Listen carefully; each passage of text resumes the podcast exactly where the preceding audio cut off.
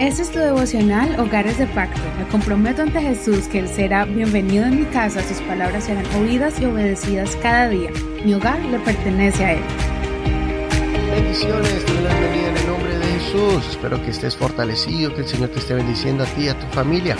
Vamos a comenzar el devocional estamos estudiando la primera parte o el primer libro de Samuel en el capítulo 12.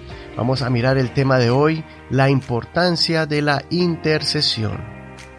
Recuerda que estamos en todas las plataformas de audio como Apple Podcast, si tienes un iPhone o si tienes un teléfono Android, puedes buscarnos como en Spotify, como Hogares de Pacto Devocional. También nos puedes encontrar en Google Podcast. Estamos en otras plataformas como iHeartRadio Spreaker y muchas plataformas más. Simplemente contáctate con nosotros si quieres alguna guía, así podamos nosotros explicarte cómo bajar, descargar estas apps en tu teléfono y así llevarnos en todo momento y a todo lugar.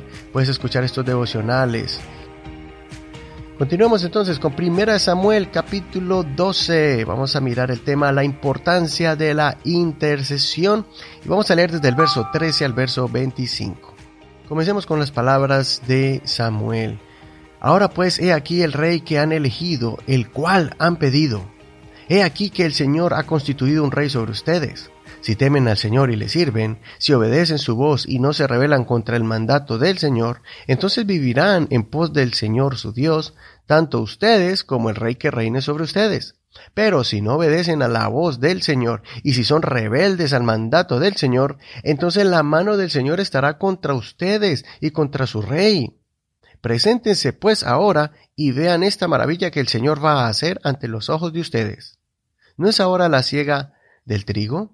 Sin embargo, yo invocaré al Señor y Él enviará truenos y aguaceros para que conozcan y vean que es grande la maldad que han cometido ante los ojos del Señor al haber pedido un rey para ustedes.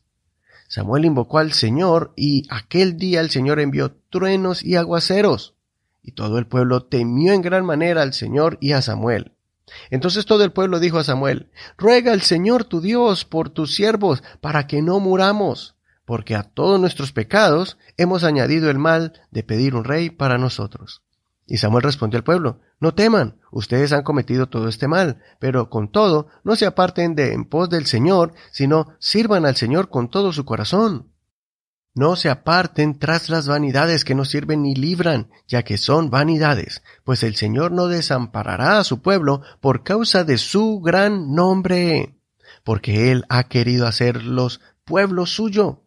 En cuanto a mí, lejos esté de mí pecar contra el Señor, dejando de rogar por ustedes.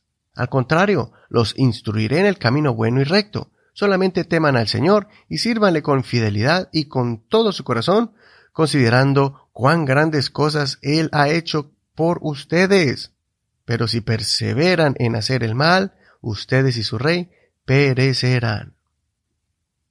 Así que la lectura de hoy no olvides leer todo el capítulo completo, es muy emotivo este episodio. En ese capítulo vemos a Samuel, de edad avanzada, recriminando al pueblo su dureza de corazón y su atrevimiento delante de Dios al haber pedido rey, ignorando que Dios era su rey. Para demostrar al pueblo que habían hecho algo grave, Samuel hizo una oración y milagrosamente comenzó a tronar y llover en tiempo que no era de lluvia.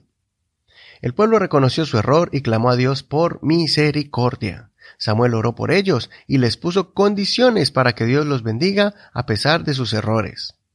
Primero les dijo que nunca se aparten del Señor, que le sirvan de todo corazón y se ocupen en agradarle. Segundo, que no siguieran cosas vanas que son temporales y que no tienen ningún poder para bendecir ni salvar, deseos de la carne que no traen ningún beneficio espiritual. Posiblemente él hizo referencia acerca de que se cuiden de adorar dioses de madera o metales preciosos.